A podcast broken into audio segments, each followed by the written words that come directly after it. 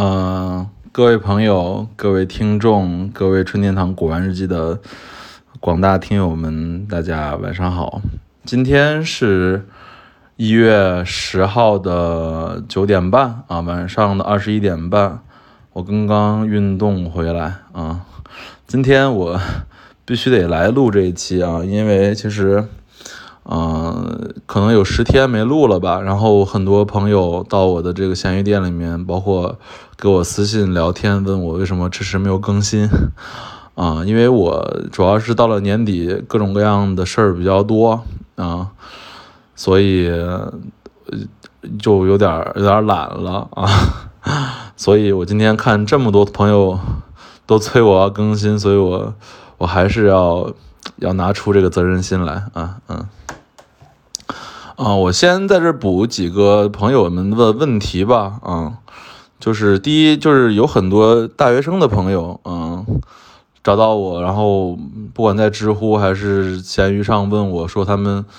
大学三年级啊，想学古董怎么学，未来想做古董生意怎么做啊。我给他们都讲一件事，我说首先大学时候先不要花钱买古董啊，就因为大学生本来就没什么钱啊，所以现在去做这个古玩生意、古董生意，我不觉得是很好的。我说你这些钱留着，给女朋友买个什么好吃的呀，给父母买个什么好用的、好玩的、好吃的，啊，都比自己现在买古董要来得快，因为以后，呃，你有很多其他的机会可以做古董或者学古董，嗯。第二就是很多朋友问我说，到底古董能不能挣到钱啊？嗯，当然能挣到钱了，因为我昨天吧，跟我爸我妈还算账呢，是，啊，基本上一年下来，就是二零二一、二零二二一年下来，二零二零年下来，就是这一年还是挣了百分之三十多的利润吧，啊，就流水百分之三十多，嗯，啊，这里特别感谢今年这个。这个这个光绪官窑和江阴瓷业的涨价这一波吧，啊，这一波带动了我很大的利润，嗯，所以感谢市场啊，好吧，那我们来聚焦回到我今天的一个话题吧，啊，呃，我想今天分享的话题是我上周六啊，周五、周六带我父亲参加这个，嗯，广州大明堂拍卖的这个故事啊，我先说一下大明堂拍卖吧，就是其实。嗯，因为我其实很忙嘛，所以我其实现在没时间参加，就是，嗯，北京或者上海的这种拍卖，因为我又怕疫情又很忙，所以我主要关注了一下就是广州和深圳的拍卖啊。然后我这期会讲这个深圳的这个大明堂拍卖我参拍的过程，然后下期我会讲这个参加这个重振和这个竞合拍卖的这个这个过程，啊。这是我最近就是少数的几次自己去参加的拍卖，嗯，先讲一下这个大明堂拍卖吧。大明堂拍卖其实是，呃，是一个今年的首拍，二零二零，啊，这个冬的首拍，第一次拍卖。它的举办方其实是这个深圳就广州花地湾古玩城的这个，呃，收藏协会和领导吧，啊。然后我为什么会知道这个？是因为，嗯，王博、小雨他们都送了很多件东西在这个手拍里面，然后我是背负着就是 给他们，嗯，对，当这个演员的责任啊，我带着我爸我妈正好带着我爸正好去参加的啊，这也就是实话，嗯，因为他们的东西都需要人护盘嘛，然后他们听说我不是还要去参加，说那你就帮我们护盘吧。我说那行呗，我说看着就护啊。然后我先讲一下这次去的过程。首先，这个大明堂拍卖其实是个小拍卖了啊，所以我星期五下午先去看了预展啊。上周五下午看预展，它的预展的位置，嗯，不是那种特别好的酒店，不像比如说大拍卖都在那种五星级宾宾馆啊或者怎么样拍，它是在那个呃。迈威科技大厦 四层，啊，是这个深圳收藏协会的一个分厅展示厅里面参那个有预展，然后我和我父亲就下午就去了这个预展，然后因为它是手拍嘛，所以它呃摆的很乱啊，可以说摆的很乱吧，而且也没有人帮你去像那种正规拍卖一样一件一件给你拿这种东西啊，所以，嗯。我就是得排队等别人看完之后，我再指一个大的这个架子里面的一件，他才帮我拿出来。所以整体感觉就是还是手拍嘛，很多东西准备工作人员都还不成熟啊。然后具体我看了一下拍卖的东西吧，我说一下我具体预展时候看的几件。预展其实我现在瓷杂那儿先看了一下吧，总共有七八十件吧。东西里面大量东西我都是我非常熟的东西啊，这也不骗你们，因为很多东西都是深圳古玩城征集的那些东西，我大家都知道谁是谁的。然后我还给我爸就是私私的说，这这是谁送的，那是谁送的啊？讲了讲。然后我自己看上的东西有两件儿吧，啊，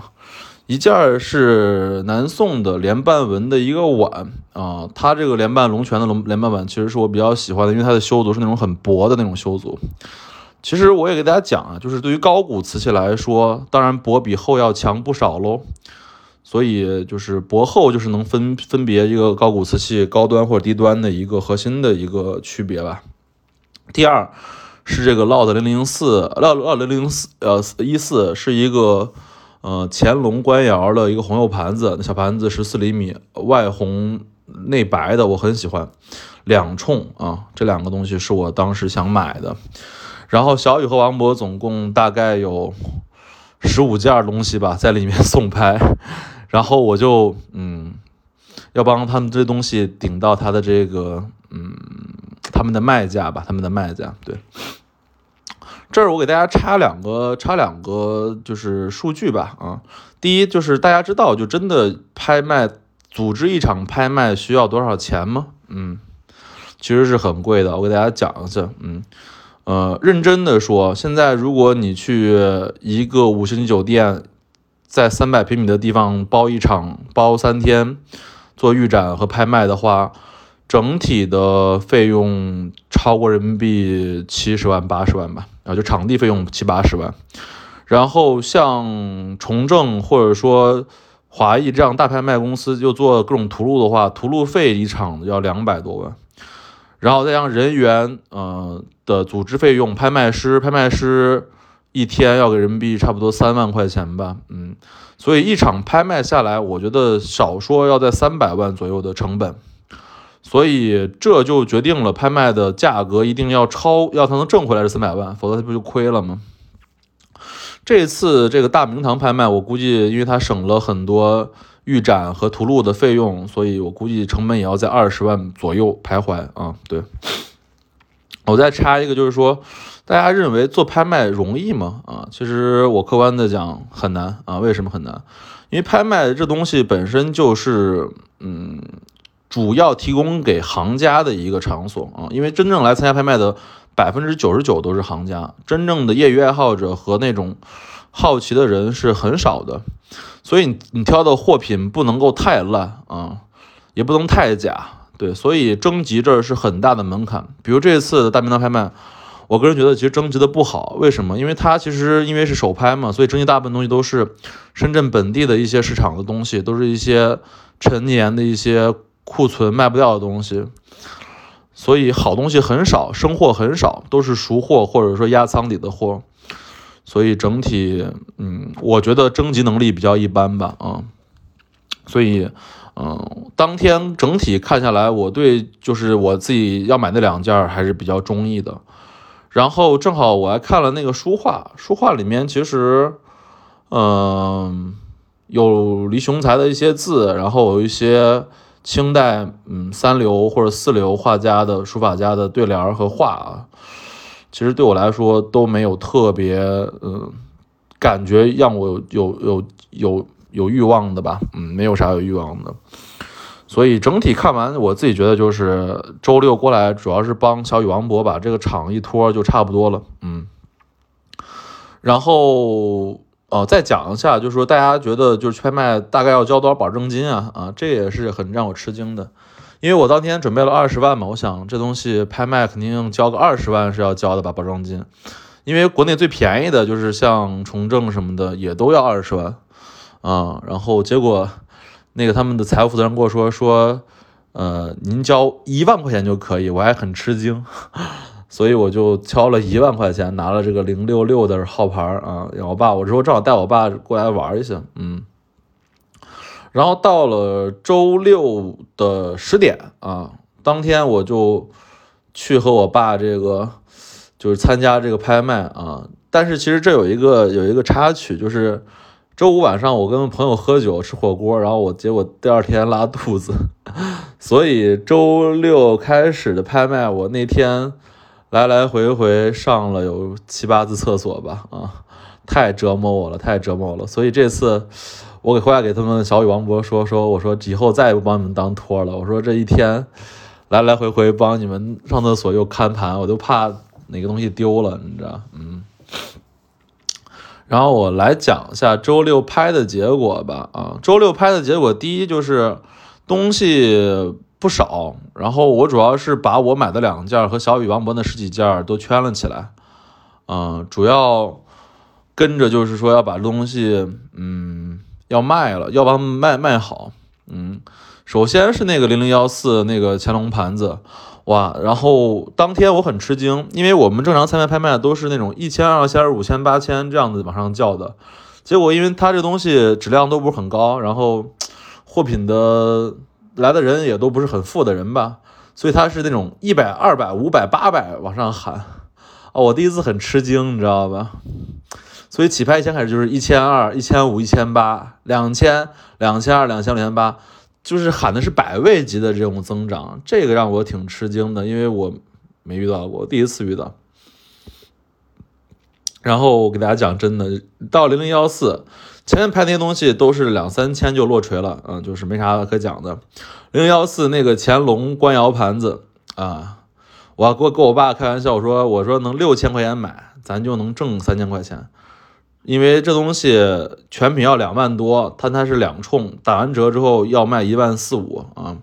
我说如果咱六千买，加上佣金八千多，能挣个四五千。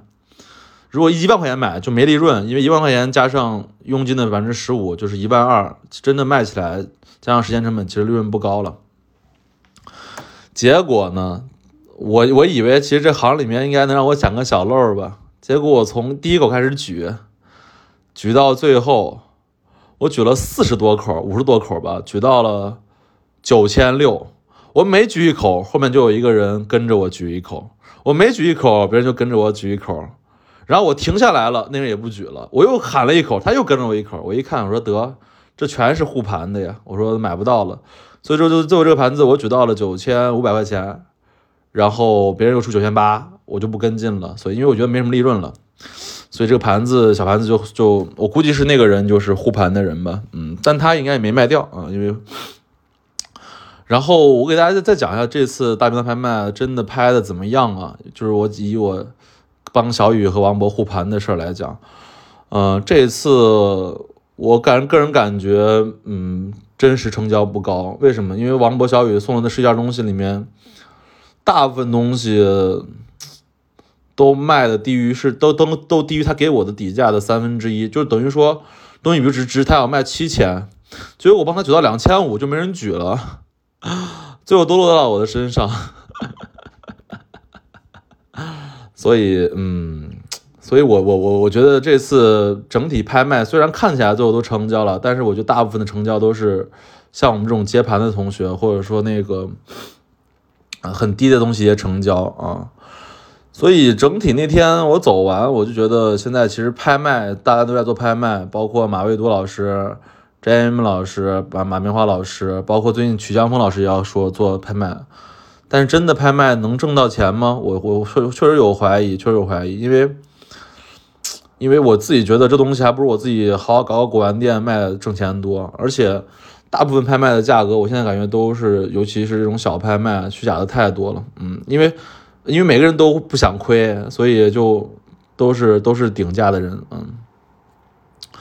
然后最后对又聚到那个零零五三零零三零零三五四那个连瓣碗，最后我本来想的是，因为那个连瓣如果卖能卖到八千多，它是一个宋代的龙泉的这种连瓣纹的这种薄薄胎的碗啊，我觉得我能卖到五六千吧，六七千。结果最后一举举到六千多，哎，我说算了，我不买了，因为没什么利润啊，没什么利润。嗯，我自己觉得在拍卖行买东西啊，一定还是要一定要紧跟着利润的流程来走。如果一到一旦高了你的利润流程，你就不要再参与了，再喜欢也不要买，因为确实买了之后你干嘛挣不到钱的，没用的。所以当天下来，我基本上就是没什么东西都没买到，两件喜欢的都超过我的去年预期了。然后帮小雨王博最后顶了十几件东西吧。然后当天他俩还怕我是中间跑了，他俩听说我早上肚子疼，他俩下午之后王博还过来啊帮我。他说我他说你要要不不舒服就先回我我自己来顶。我说你真是专业，真是专业。然后所以他来了之后我就走了。这就是我这个上周吧参加这个。大明堂，嗯，拍卖的这个故事啊，这都是真实讲解，好吧？